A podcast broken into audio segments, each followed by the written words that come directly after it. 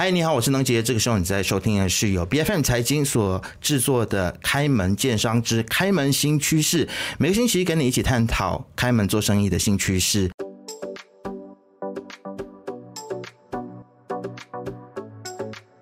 今天我们要来欢迎的这位来宾呢，是大马脱口秀一位，嗯，应该算是非常有潜力的明日之星哦。让我们来欢迎周若鹏。嗨，大家好，我是若鹏。我想，其实这个大马中文的文化圈还有媒体圈呢，都应该认识若鹏了啊。然后对你不会感到陌生。那么，其实大家对你的印象一直以来都是大将出版社的老板。好，虽然你常常都说你是打杂的，没错没错。然后你其实也是大马出版业一个非常重要的人物哦，也常常在这个媒体上面看到，其实若鹏，你对于现在的时事还有政治，你提出很多你的看法啊。但是最近呢，不知道怎么样，突然间就是有一天我看到你脱口秀的宣传海报哦，我个人是非常非常的好奇，其实若鹏是怎么样子走上脱口秀这样子的一个领域，然后你一出现你就办的非常的成功，好评如潮的这个背后啊，其实我我想肯定会有一定的过程还有努力啊，还是说没有努力就变就是突然间就变成这样？怎么会没有努力呢？这事情其实也是酝酿了。很久，我从我从童年的时候就已经开始讲，喜欢讲笑话。OK，那时候我就呃在车子里啊，所以从小就开始培养这件事情是吗？对，我就很喜欢讲讲讲笑话逗我弟弟笑。呃，那个是小朋友的的时候啦。那在这个成长的过程当中呢，我一我一直都很有表演欲。那我去我喜欢的呃诗歌朗诵表演啦，后来后来演变成这个。呃，魔术表演啦，那这个这个基因一直都在。那我喜欢用用，你甚至可以说我是我喜欢用诙谐幽默来掩饰我的不安用诙谐幽默来掩饰你的不安呢？对，或者是用来包装我一些比较尖锐一点的的的意见。OK，我向来是喜欢这样子做。那其实，在华语脱口秀之前，我也已经去尝试了英语圈的脱口秀。OK，那你知道啦，工作啊等等的呀，我们一直都没有很专注的，无法很专注的做这件事情。我最专注的时候，大概就只有在在变魔术的时候了。那个时候是我融入了很多我的一些段子在我的魔术里面。呃，这样啊，所以这个华语脱口秀呢。前阵子因为这个呃中国的一些节目的兴起嘛，就影响了本地的一些人参与。嗯，那我看到了，哎，我自己能不能够以一个怎样的方式呈现呢？那么又遇到我的好朋友管启源踢我一脚，嗯，说哎做了，哦做了，然后就做了，就顺水推推舟就做了，不然永远永远不会办，不会开办。所以管起源可以说在这件事情上面扮演一个，呃，就像你讲的，不要讲伯乐哦，顺水推舟 啊，他是一个推手，是不是？你你你，但但是在他提出这个 idea 之前，你自己是不是也有曾经想象过说，因为我们有看到，比如说现在在马来西亚，如果说脱口秀叫得出名字的就是卢卡斯嘛，对，然后之前伯恩也有来办专场嘛，会不会这些人他们做的这些这些脱口秀的专场，哎，多少也让你有一些想法，就是说这个东西在。没有哦，所以丁点都没有，都没有，不是因为他们来了，然后你觉得这个东西有市场？不不不不不，我在他们，我在看他们任何一场之前，我就已经有心里已经有谱了，所以我可以说，我我的内容，我的那一个设计等等的呢，是完全没有受本地其他的一些呃呃呃，没有受到别人的影响，对，但但我但不可能完全没有受过任何人影响，我看很多。国外的表演，无论是啊东方的或者西方的，我向来都有在看他们的演出。还有本啊，当然我受本地演员的演出，但是不是华语圈的。OK，英语圈呢，受他们影也是多少受他们影响。有 OK，嗯，所以怎么说都是受到英语圈的影响了，不是受到华语圈的影响。对，华语圈是后来的后来的事。有没有哪一个英文的 stand up comedian 啊，国外的他的一些风格或者是方式，让你看了很有感？然后，或者是你有向他致敬的。我们致敬是没有，嗯，呃，让我奉为神的大概有 Trevor Noah，OK，呃，他是让我奉为奉为神级的。后来后来发现他有 Tom Segura，他好多，太多了太多了，OK，Joe Coy 等等的，都都都是我非常欣赏的对象了，OK。但是其实英文的脱口秀，因为语言不同嘛，然后社会脉络可能呃也不太一样，不一样，所以也没有办法照搬，对不对？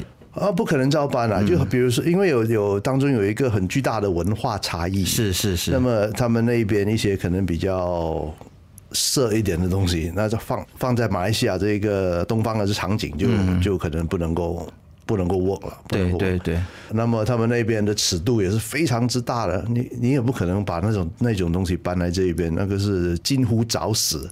嗯，所以呃，绝对是有有差别的，而且 更更重要的是，两种语言也不一样啊。我们的华语和英语的节奏、句子的结构，呃，都是要重新再思考过的，不能够把那些东西照搬过来。不要想远了，你就只是把台湾的东西，或者或者是中国大陆的东西。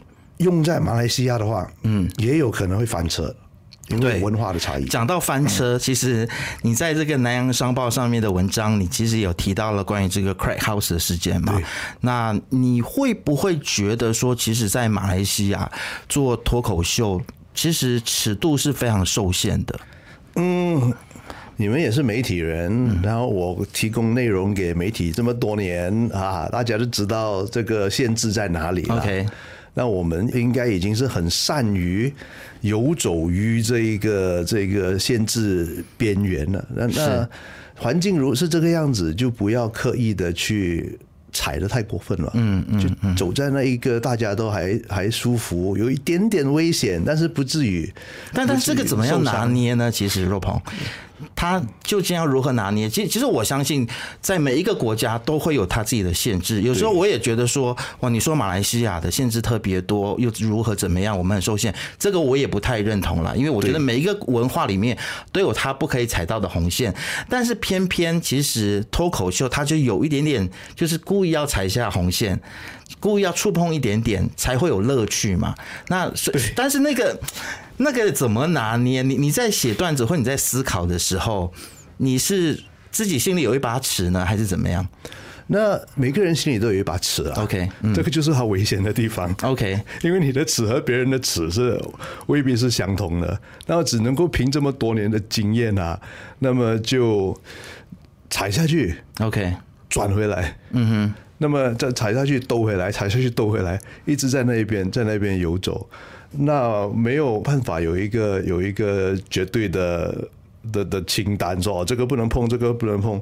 那你总想试试看，碰一下会怎样？嗯嗯，总想试试看嘛。嗯，想要 push the button，看一下怎么样子。而且呃，我可能还有一点点的优势，可能是多年累积下来，嗯，写文章的经验，文学的一些底子，那我可以讲一些现场大家都听得懂。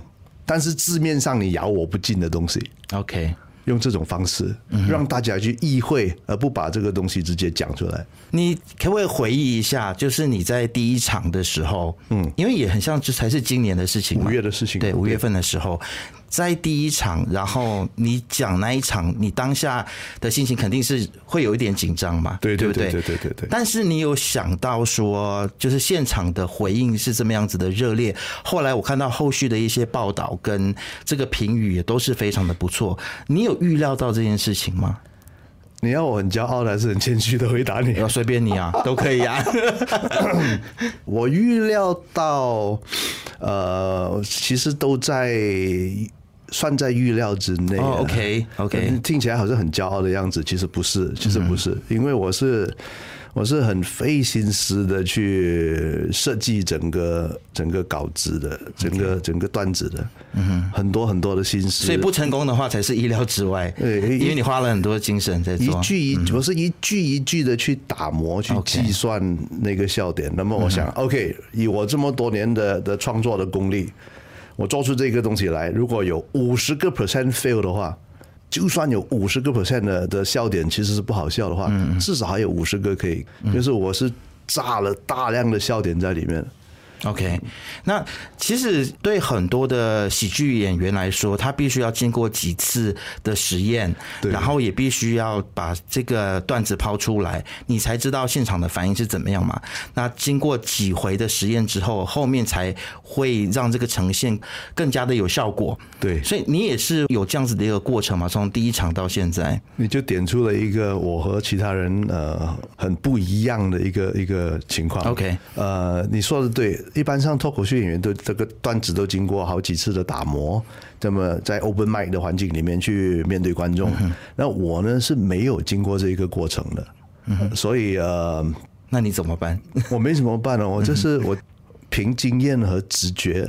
？OK，当然，凭经验和直觉，呃，不是一个长远之计啊。那么我在这好几场下来，我其实是有经过第一场的经验分析，然后修正。那么在下一场其实又更加的精密一点，下一场又更精密一点。那么在到我下一场的时候又会更精密一点，然后又加一些新的内容。OK，呃，这样子的方式去做。所以是不是意思就是说，其实人生的历练很对有关系呀，非常重要，非常重要。是因为你才能够在整个笑话的结构上面，还有它的广度跟深度上面，你会拿捏的比较好。那你你会不会觉得，其实现在已经走到第几场了？好像第五场吗？刚做过了五场，刚才听你算嘛，对对对，是第五场，所以接下来就是第六场了嘛。接下来就第六场。对，那其实我我相信每一场的结束之后，你肯定会有一些的反思，或者是不一样的感受哦。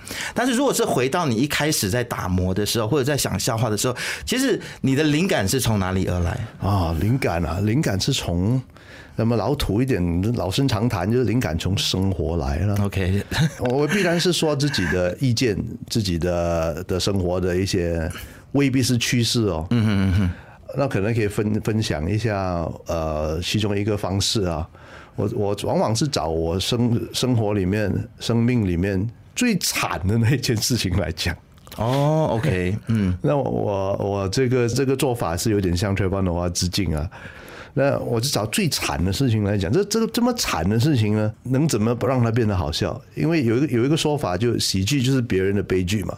嗯哼，那我把我的悲剧拿出来，或者我把我遭遇到一些很不堪的事情、很难过的事情拿出来说，呃，然后把它包装成喜剧。嗯哼，那所谓的灵感素材，我不太喜欢用用用灵感这个字，因为感觉上比较缥缈。嗯哼，呃，我是觉得用素材吧，可能是比较容易掌控的东西。嗯哼，一件事情。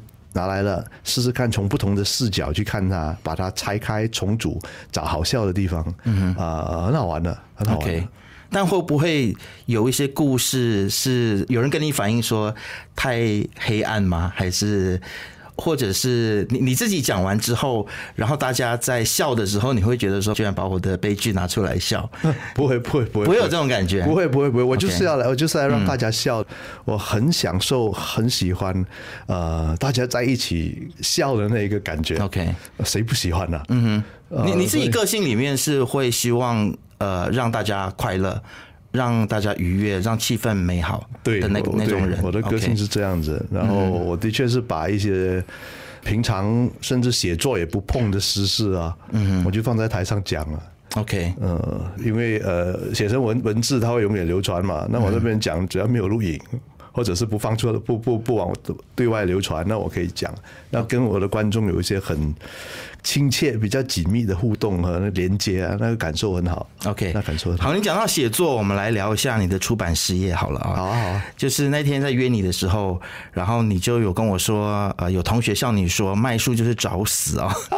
然后你认同，然后你认同，对我认同，但是但是哦，我们现在看到说有很多的国际书店进军大马啊，虽然也有人说成品是书店吗？它很像有点像百货公司，但它确实有很大的这个占地是在卖书啦啊。对，所以也有看到日本的这种出版业或者是书局啊进驻大马，所以你觉得呃，接下来你有什么样子的策略，让这个大将在市场上保持这个竞争力，或者是继续吸引读者的目光？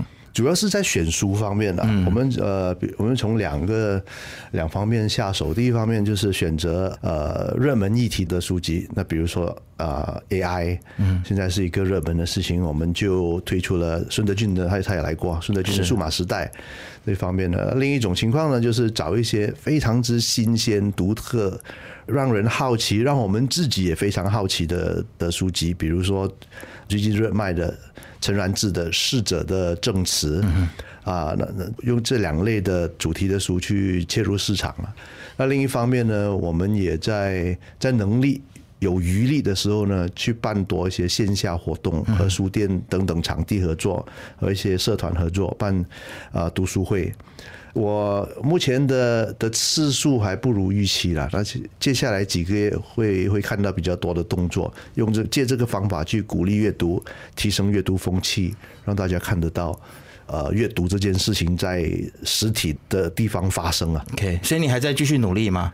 这个不能停的呀。对我比较担心就是你在这个喜剧上面你赚够了，然后你就把出版业给放弃了。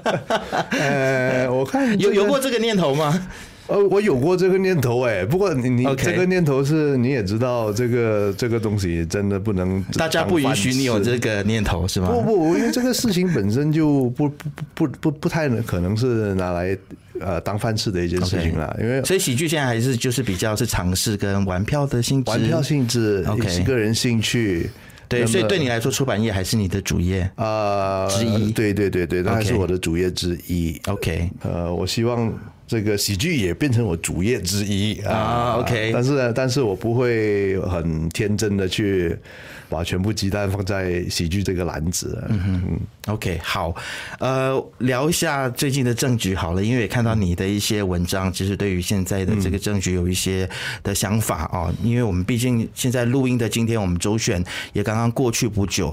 那你其实对于这次周选的成绩是在你的预料之内的吗？我不要把自己讲的诸葛亮那样啦，只是刚好在我预料之内，这样讲可能会比较谦虚点啊。三比三没有关系啊，你来我们这里不用谦虚，我们就喜欢你拽的样子嘛，我没有拽哦，好好好好，有自信的样子，有自信的样子。三比三是预料之内，这个三比三以外，也预料到这个保守派的势力稍微抬头一些，都都在大家的预料之内吧。我看很多人都这么看嘛。是，那选后的这个马来西亚，其实你也在文章当中提到说，希望马来西亚，希望安华可以把马来西亚。啊，带向一个更加开明的方向啊！我自己个人对这件事情有一点点悲观啦，我不晓得你有什么样不一样的想法。我的想法，呃，我是悲观中带乐观。嗯哼，那我相信，如果他是 OK，他已经尝试过。作为有一些比较呃倾向于保守派的一些措施啊，比如说对一些产品的取缔，对一些一些，比如说那场演那场音乐会的，一些过过于激烈的手段去处理啊，这些都是他尝试讨好另一边的一些一些手法。那你经过了这几次试验之后，你发现到，哦，好像比之前还要糟，嗯，不是比不是更好，嗯，那你还要继续把你的这个资源用在不对的地方吗？那你作为一个理智的人来说的话，嗯，你应该是要换一个方式来做的嘛。你重复在做的话，你无论怎样想把自己包装成一个呃讨好保守派的样子，你怎样都比不上一党嗯的那个形象，那个你已经输了。嗯，那你不如换一个方式看怎样。大家都期待你能够对呃国家的制度有所改革，希望你能够搞好经济。也许你这样子做，那么呃才是才是王道了。了解。我之所以会比较悲观的原因，是因为这一次保住了政权，所以会不会安华就觉得说，诶，我比较保守，他是可以保住政权的。或许没有看到说，其实这个保住政权的背后有很多的周议席，其实是被他们所谓的绿潮。我虽然对“绿潮”这两个字很有很有意见了，是是是对。我也是。对，但但他可能会觉得说，我我既然保住了，那我就可以继续往下走，要继续就往下更加的保守，然后又能够保住这个开明派或者是华人的选票，因为现在都一直在讲嘛，两权相害取其轻，对不对？啊是是但你你自己你会 buy 这个想法吗？就是你觉得说，如果他真的是继续走的很保守的话，那你觉得我们有什么其他的选择吗？嗯，哎，说是你说的对啦，的确是没有什么其他的选择。嗯哼，但是我相信，我我我相信我们的安华走向安华还是很聪明的一个人啦。嗯哼嗯哼，他可以看，你觉得他不至于走到那边去？对他他他可能就像我们的脱口秀一样，就踩线再踩线，又回来踩线再回来。呃，他他的可是这些，他应该在从通过这一次的这个周选，你可以看得出有有不少的呃呃选民啊，原本支持政府的选民是有一点犹豫了 OK，很明显是啊是啊是啊犹豫了，犹豫了。很多人不出来投票，那么不不知道怎么选的时候就不出来嘛。对，所以你说，你说我们还能怎么做？还能怎么投吗？还能还能选谁吗？最大的问题是不是选谁，而是不选。嗯，如果原本支持呃西蒙的政府的不选了，那基本上就等于他输了。嗯哼，好，问你一个问题啦，假设性的问题。嗯，如果安华有一天说我们就是要非常保守，这个脱口秀不可以在马来西亚再举办，嗯，那你是你也不会出来选了。我我我我啊，对对对，我我看我就我就我会我会终于会生气，不不要不要轻视情绪这回事。嗯嗯，大多数人是用情绪投票的，而不完全是理智的。OK，是好，我们再绕回来讲脱口秀啊。好好好，因为其实轻松一点。呃，我也觉得啦，其实真的安华要这个完全禁止脱口秀，这个真的就是一个非常我我觉得不太可能会发生的事情。Yeah. 假设性的问题而已哈。好，其实脱口秀在社交媒体的这个传播很快嘛，特别现在我们看到 Shorts 还有 Reels 的方式哦，其实呃，像 Jocelyn Chan 那个事情，他真的就是红到国际去了。Despite 我们马来西亚人对他有什么意见，但是你会觉得说会不会？比较担心说，如果碰到一些敏感的议题啦，那它又传播的很快的话，有没有设想过说，如果有一天你像 Jocelyn Cha 这样子遇到呃这样子的问题的时候，那你应该怎么样子去面对跟解决？呃，我是不敢想象遇到一些这样子的问题，我就尽量的就在我舒服的范围里面 OK，了。但如果碰到一个这样子，其实也不只是九十零恰，就算是在顶级的 Dave Chappelle，嗯，他也因为碰触一些性别议题啊，而惹惹到攻击。那么这个这个问题，其实 Russell Peters 回答的非常好，我可能要套用他的一些说法。嗯，那么就在于，首先，如果我说了一件事情惹起惹一群人不高兴的话，首先这个就要看这个我说的东西是不是处于我真心的意见。嗯哼，这个当然首先要呃。假设这个东西完全没有诽谤成分，它只是我的个人意见，嗯，它没有违法，嗯，那会有一群人不认同的话，表示有另外一群人是认同的，嗯哼。那么我要不要因为去为了要要呃讨好这一群人，这一群不认同我的人，而去得罪那一群认同我的人呢？所以这个就回到了我的这些意见是不是我真心相信的东西？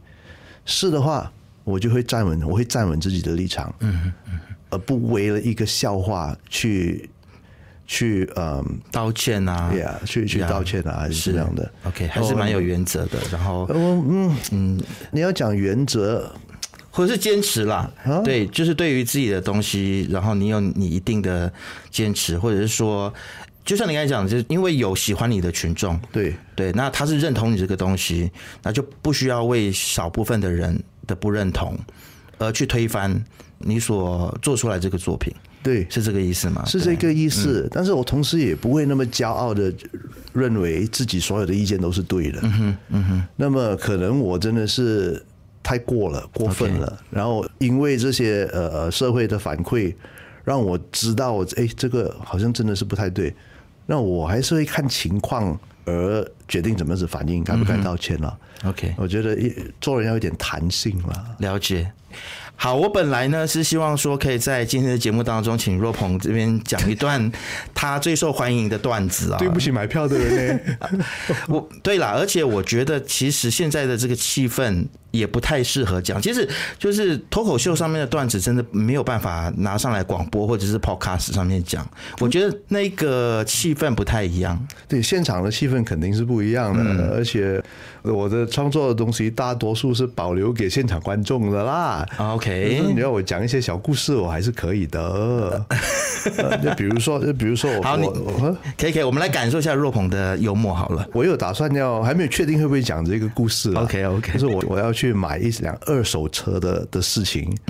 那话说，我去到这个二手车上，我要找一辆初用的的车子，给我找到一辆，看到这一辆哦，不到两年，价钱不到五千块的车子，我就觉得怎么回事嘛？那长话短说一点，浓缩一点啊，那个 sales 告诉我，那辆车这么便宜是因为它闹鬼，闹鬼的房子你听过？闹鬼的车你怎么哪有这回事呢？我就问他怎么个闹鬼法，他跟我说这辆车晚上会发出很可怕、很凄厉的声音。哦，然后我就买了，不要紧啊，我住 condo，嗯，那个车停在很远的停车场，他要他要朝他朝啊。那么这个反正他这样子的话，加盖也不能偷懒睡觉，这个故事就会会从这个故事再延续下去，再继续发生下去，还不晓得哦要到要到现场现场 OK OK，哇，很厉害啊！就是 把故事讲一半，想要听完整版的话，要买票进场去看。好了，给你宣传一下，嗯呃，下一场在什么时候？